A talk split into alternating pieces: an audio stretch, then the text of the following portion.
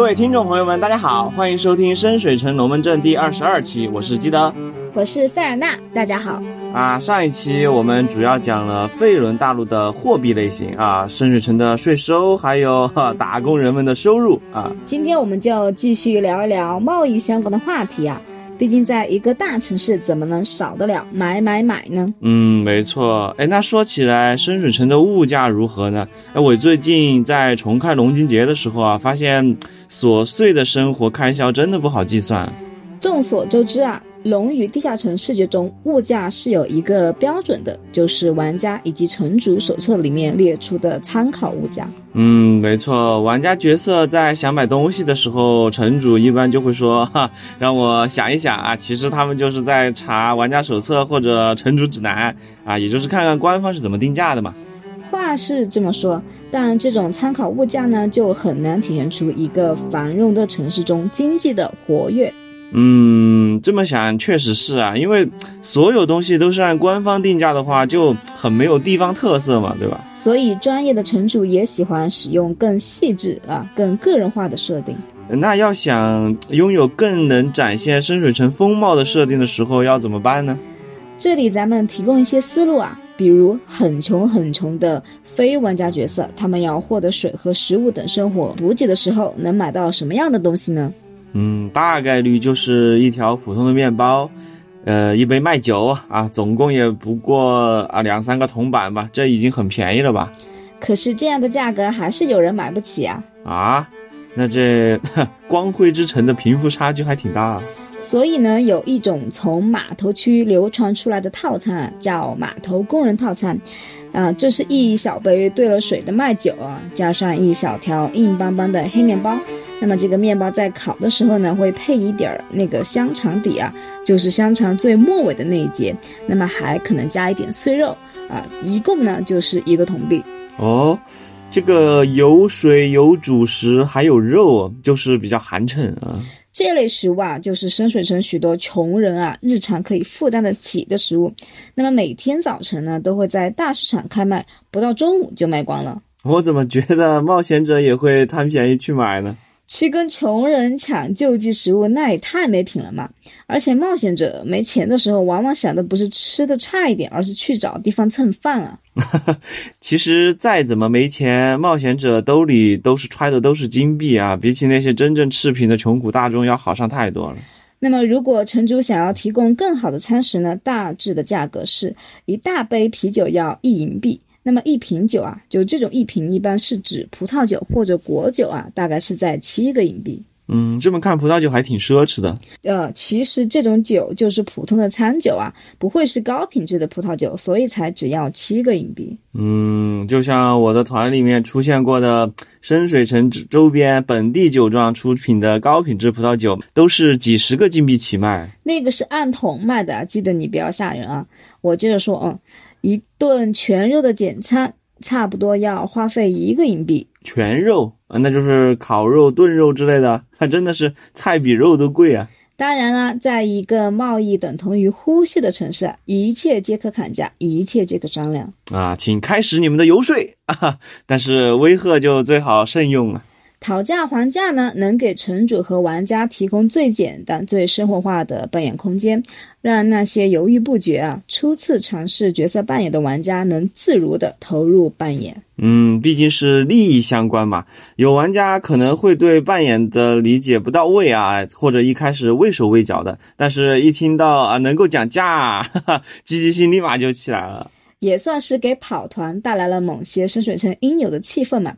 城主有闲心的话，也可以在交流中夹杂着一些小道消息。卖苹果说，最近水果价格的陡然升高啊，是城外的果园遭到破坏。肉铺屠夫又对一船便宜的肉排原料呢，顾左右而言其他，就看冒险者们能不能察觉到这些言语之中的隐藏的信息啊。嗯，不过其实没有必要安排太多这样的情节，因为这个不仅容易分散玩家们的注意力啊，也很容易让玩家养成那种啊遇到一个 NPC 就一通对话看看有没有问号的坏习惯啊。用游戏化的解释来说，就是支线太多。那如果城主没有比较强的架构能力以及控场能力，做出环环相扣的效果，就容易图耗玩家的精力啊。这个确实不太容易啊。而且，如果单纯是生活中的小任务，一般啊不会给到玩家什么实质性的奖励，这对于一些验过拔毛的冒险者来说就很难受。嗯，总之，如果模组中出现的场景足够小。啊，或者叫应该叫做说，呃，城主能够完全掌握的情况下，呃，可以好好琢磨一下啊，就像《神界一》里面那个啊调查杀人案一样，环环相扣嘛。但是像龙金节这样一个发生在庞大的深水城中的模组啊，呃，过于细化的设计，对于城主和玩家来说，并不是一个很好的选择。因为目标会变得模糊起来，容易让玩家在错误的道路上越走越远。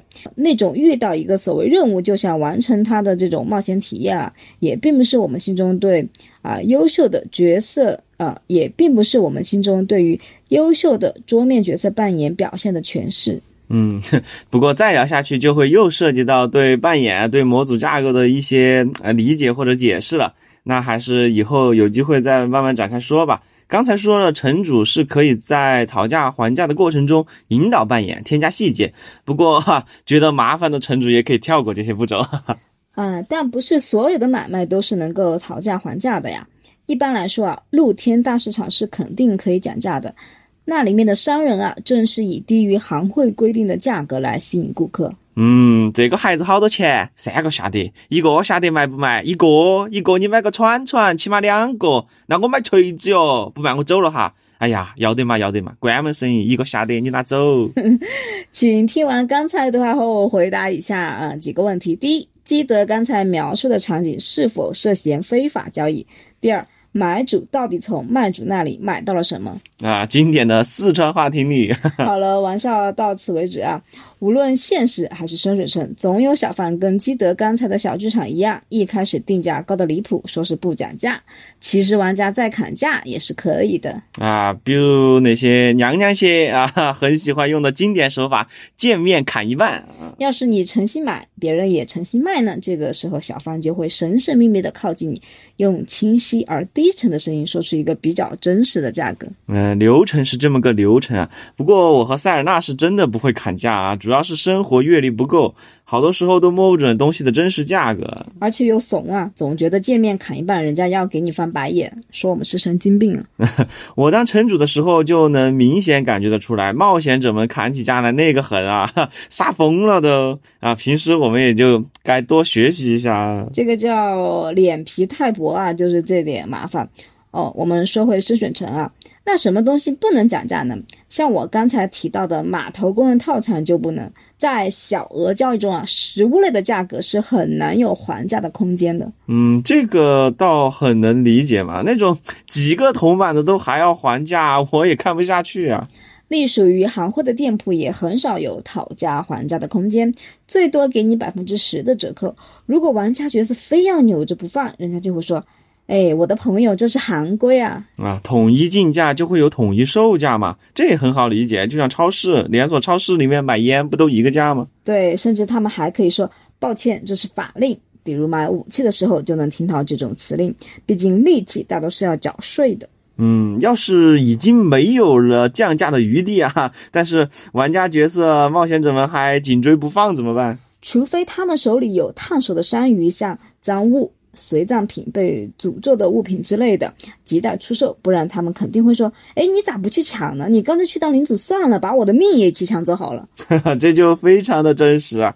哎，说起来，这个买卖的价格，如果不看城主手册的话，那他还是要遵循一定的规律吧？当然，第一条就是大家耳熟能详的供需关系啊，需求大，物品短缺，那价格肯定高嘛。供过于求，自然价格就会下降，物以稀为贵嘛。如果行会介入定价，那就表示这个价格呢是在商家入会的时候就敲定好的，不可以随意更改。而没有入会的独立商家呢，价格通常会比行会定价便宜百分之五到百分之十。嗯，还要便宜一点。记得你也说了，行会就像连锁超市，从单个行业的市场占有率来看，肯定是加入行会的商家更多。其他个体户啊，除非他们的东西奇货可居，不然。不得不降价来提升自己的竞争力。啊，这就有点价格垄断的感觉了。那个时候呢，还没有反垄断法，而且行货的定价你就可以理解为均价。嗯，其实我这里可以插一句说啊，一般来讲啊，像中世纪啊，很多时候它的面包和。呃，卖酒都是由政府规定的价格的，那么就说你这个面包只能卖多少钱一条，你这个酒只能卖多少钱一杯，那么就大家可能会有疑问说，哎，那要是我面粉涨价了怎么办啊？或者说我酿酒的原料涨价了怎么办呢？哎，这就有一个很有意思的地方，就是既然价格不变，那我降低质量就好了嘛。哈哈哈，这个真的是怎么说呢？你有张良计，我有过墙梯啊！如何在国家管控的情况下谋利，对吧？对，所以就是从这也催生出一条啊，就是我们叫哎食品的造假之路啊。大家有兴趣呢，也其实可以去啊看一看相关的一些呃书籍或者文章，还是很有意思的。嗯哼，好，咱们扯回来哈。一般来说啊，玩家手册和城主指南上的价格在深水城都是适用的。嗯，就是相当于匹配成了行会的均价嘛，这样就很好理解了。是的，那么像一些不同寻常的服务，比如。赏金啊，买卖怪物或者怪物的幼崽，那么怪物蛋之类的东西，这些呢都属于个案啊，可全权交由城主自行决定。那你想要偷懒呢？有一本啊叫《深水城设定合集》的书呢，提供了详细的价格表，但不过这个一条条念出来啊，这个节目就太水了。那这本设定集哪里可以查询得到呢？如果各位需要查阅价格表呢，我后续会把相关的文稿啊放到爱发电平台同名的深水城龙门阵的栏目里啊，大家可以订阅查看啊。哈哈，这就是不折不扣的硬广了。那么我们接下来说说行会的事儿。之前的节目其实已经详细讲过几个行会了。对。但我们今天不讲具体的行会，而是从概念和作用上来说一说行会。哦。几百年来，行会一直都是深水城的中流砥柱，也一直对深水城有巨大的影响。他们制度化的管理和娴熟的商业手腕，把深水城带入辉煌啊，成为江湾地位最显赫的城市。嗯，有点贸易联邦的意思啊。但是与此同时呢，他们的贪婪啊、鲁莽几乎两次摧毁了深水城。那么上一期提到的韩会战争，就是导致深水城陷入混乱和恐惧的根源啊。嗯，成也萧何，败也萧何。无论行会是好是坏呀，能力胜任与否，他们在深水城的力量都不可小看啊。当然，前车之鉴，后事之师。现在行会虽然常常与领主不和，但也被对方牢牢的控制住。嗯，深水城的行会那么多，应该还有权力博弈之类的吧？各个行会都是呃不同的组织啊，业务范围也不大相同。反正到了五版规则书中费伦所在的时代啊，联合起来对抗领主和一家独大统帅群雄的情况都不可能发生啊。嗯，领主也可以拉一波打一波嘛。之前我们说过啊。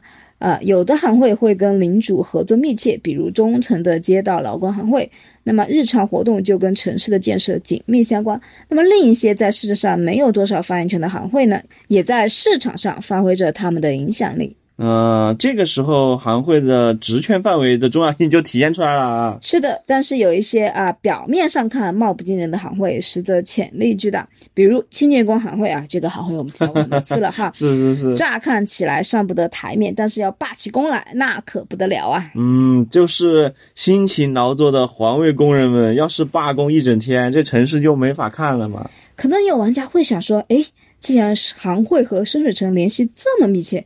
那有没有可能我们自己也成立一个，从此走向人生巅峰？哎，还真是啊，搞一个冒险者午睡行会，每天中午指定休息地点，骗点城主经费啊！当然不可能呢，行会成立的条件是很苛刻的，领主也不允许同一个领域有一个以上的行会。那杜绝骗经费的情况发生啊。其实倒不是骗经费啊，很多行会其实是自给自足，不存在市政拨款啊。从管理的角度看，单纯的是不需要重复的部门。啊，不然几个行会职能相同，到时候抢生意估计就打起来了嘛。是的，领主喜欢让行会内部产生竞争，而不是在行会之间产生竞争。不过话虽如此啊，深水城毕竟距离现代的市政管理还有差距，依然存在有一些职权范围重叠的行会，经常彼此竞争。之前讲下水道和街道时提及的行会们啊，其实就是在这种情况下被拆分重组，那么他们的职权范围是逐步啊清晰起来的。嗯，也就是深水城也是在逐步发展嘛。嗯，那行会之间的竞争很好理解，行会内部有啥好竞争的？竞争谁当会长吗？这话聊起来比较复杂，其实主要是我也不大懂啊。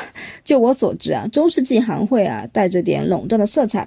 而且也是地方自治的体现。嗯，我记得前面有一期讲过，中世纪的行会不仅是一个从业人员大联盟啊，还是一个有点像大家庭的那种感觉嘛。行会里的人如果去世了，他的家属都会受到行会的照顾啊，就是怎么说呢？融合了宗族和就是古代中国古代的宗族观念和现代的社保 这种感觉。我觉得深水城的行会呢是保留了一些中世纪的色彩啊，但又加入了一些啊近现代工会的特点。要是各位听众朋友有兴趣呢，可以留言告诉我，我好去做做功课，看能不能把这个问题讲得更清楚一些。嗯，我倒是觉得城主们要是想图方便的话呀，不妨把行会理解成啊集团企业、大公司嘛。啊，这确实是个省事的方法。不过理解成极端企业大公司呢，就还会衍生出一个问题，就是说，诶，为什么这这种呃类型的公司只允许有一个呢？对吧？这跟我们现在的思维又不太符合了，是不是？所以它其实有啊不同的那个职能和代表，它一部分代表着呃政府的职职能，一部分又代表着就是一个公司的职能。我我觉得可能要从这两点去考虑要好一点，对吧？然后你说，诶。就想我有两个中石油，那是不是有点好像不太对劲哈？嗯啊，这么一想就说得通了。嗯，OK，我们现在又说回来哈，那么我们继续说深水城的行会。之前讲建筑的时候呢，提到了不少行会大厅啊，呃，那就是各个行会处理事务、接洽业务的地方。冒险者们呢，可以在这里遇到行会成员以及来寻求服务的市民啊，就像公司的前台嘛。对，要是冒险者和陈述这么想的话，就请记住一个啊衍生出来的道理啊，啥道理？不要在行会大厅随便拉这个人就说我要见你们会长，这就好像你走进一家公司，没有穿正装，也没有预约，就直接对前台大言不惭的说。喂，我要见你们董事长。确实哈，正常人是不会搭理你的。对，除非你是领主啊，或者是有名望的贵族才能这么做。至少也得是有一定知名度的冒险者嘛。嗯，刷脸卡也得有脸才行嘛，面子果实不是人人都有的。在大厅里还可以看到顾客在办公区的通道上来来往往，洽谈处理生意上的事情。一些与生活紧密相关的行会大厅啊，比如说习工行会啊。织工和染工行会这些就比较喧闹，一些高端大气上档次的行会大厅啊，比如音乐家、乐器制造商和唱诗班行会，平民呢可能就啊要更少一点啊。阳春白雪，下里巴人嘛，是有点那个意思。不过你这个也算成语误用了吧？不要张口就来，容易教坏小朋友哦。好了，那深水城的全部四十三个行会啊。在深水城设计合集里都有详细的介绍，我就不在这里多废话了。啊，还是下来把文档整理整理，翻译给大家吧。我尽力呀，其实这个设定集比较老，后续也有新的补充，我会尽量整合到节目的文稿里，供大家查阅。其实我这边还有一个方法，呃，使用五版规则进行游戏的城主朋友们，也可以去翻正百科，就是维基旗下的那个，它专门有一个费伦专栏，然后里面也专门有一个。呃，Guilds of Waterdeep，也就是深水城行会的英文啊，里面也将行会列举的比较全面。嗯，其实有一个很有意思的冷知识啊，不是所有的行会呢都会在深水城里面啊有有一个光鲜亮丽的大厅啊，也不是所有的大厅都能容纳下一个行会的全部成员。嗯，所以啊。行会啊，在召开员工大会的时候呢，通常会呃租用城堡区的聚会大厅。那不就是和现在的企业年会一样吗？哎，这还挺有意思的嘛，再搞点儿抽奖，对吧？颁奖仪式什么的，冒险者们要是有行会成员啊，又能带着队友们来吃蹭吃蹭喝了。这个倒想的是挺美啊，但我觉得并不是每个行会都。欢迎非行会成员来参加自己的活动，就一句记得才说过的话，刷脸卡也得有脸才行。例如，智兰工人和柳条工人行会，听名字就知道是苦哈哈的手工编织者，说不定一年就指着员工大会吃点儿自助餐。这时候要涌进来一群披甲跨剑的冒险者，胡吃海喝，出尽风头。最后还和投资女神暗中叫一番，就把别人期盼了一年的福利奖给拿走了。那这群冒险者从此就不用买篮子了啊！这个行会怕是要出台冒险者与非会员不得入内的相关条例啊！嗯，可以直接写到行规里啊。正所谓国有国法，家有家规，换成行有行规也完全没有问题。用刚才那个不太恰当的例子来说。以后行会成员就会被明确告知，不允许带着未经许可、未缴纳会费的，啊，非行会成员出席员工大会，即使是亲属、家属也不行。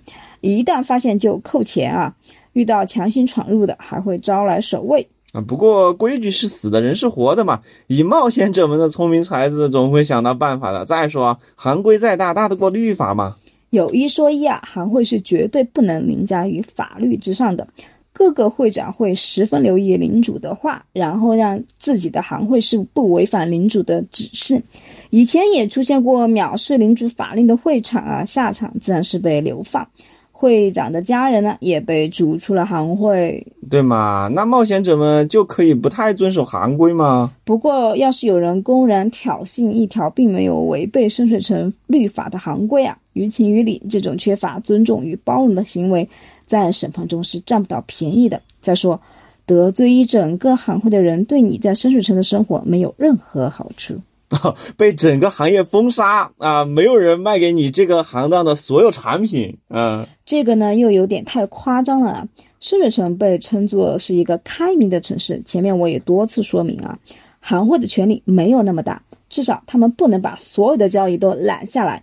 不加入啊行会的。商人、手艺人依然可以在城市里从事相应的活动。嗯，个体户们啊，当然要说这些独立商人、手艺人受到打压，那倒不至于，只是他们没法享受行会的优待和特权，行会呢也不会对他们的行为负责，出了事儿没人兜着啊，就是没有后台嘛，自负盈亏。行会还会通过公开宣布的方式来告诉大家谁不是他们的会员，免得这人做出了什么事情来败坏行会的名誉。哎，这就又是一个冒险者们走在路上可以听到那些宣讲人员讲述的事情，对吧？就很贴近生活。比如说啊，精美工匠行会喜迎鱼派巷的铁匠艾弗森啊，制皮联盟啊，除名了帆船街的剥皮工詹姆斯。感觉这种方式还是会给那些个体户带来一些压力啊。哎，这个有点像我们呃平时。下面有新店开张的时候啊，就不是有那些阿姨不是会啊，对对对对对，举牌牌，对对对对，然后还要敲鼓嘛，鸣鸣锣嘛，然后四处宣扬。我觉得这这可能也搞不好有这种啊，对不对？嗯嗯。那么就是说，刚刚说的那些东西呢，都是商家自己的选择。深水城其实还有一个行会啊，可能是深水城最著名的行会了，我觉得。嗯，是哪个？那就是赞纳萨。哦，可能就是呃，因为翻译及文化问题啊，大家感受不到他就是自称自己是行会啊，在这个词上里面的这种冒犯度啊，大家可能感受不到。这不就是个黑帮吗？你要知道，深水城的行会啊，都是要在啊领主那里或者叫呃管理员那里注册的，然后他自己他没有注册，他是个黑帮组织，他还叫自己是行会，就这么个意思。就想好比说。我们呃有什么啊什么什么啊石油什么什么呃水水厂对吧？然后突然有一个呃不知道哪儿冒出来了，又自称自己是呃就是跟呃政府机构并驾齐驱啊，冠这样的名，你会不会觉得很有侮辱感？啊，懂了懂了懂了，嗯，非常的嚣张啊。对，所以呢，这就是赞纳萨就是是一个非常啊臭名昭著的犯罪组织啊，还要公然称自己是。啊，行会啊，你可以说他们的老大非常的啊挑战，四川话有个叫挑战啊，嗯就很嚣张的意思。不过嘛，他能在深水城中立足啊，其实还是有两把刷子。那么赞纳萨行会的大厅呢，肯定就不是随随便便就能找到的，需要花费一番啊，需要花费一番力气不说呢，倒霉的冒险者甚至可能会献出自己的生命。啊，这个就留给玩家们自己去慢慢探索吧。好了，那么今天的节目呢，也就到此为止了。讲了好几期法治法规，下期我们讲讲刺激的事儿啊，那就是销赃。哇哦，呵检验冒险者们正义成色的时候到了。那么欢迎大家留言指教、批评或者提出你们的问题。我是塞尔纳，我是基德，我们下期节目见。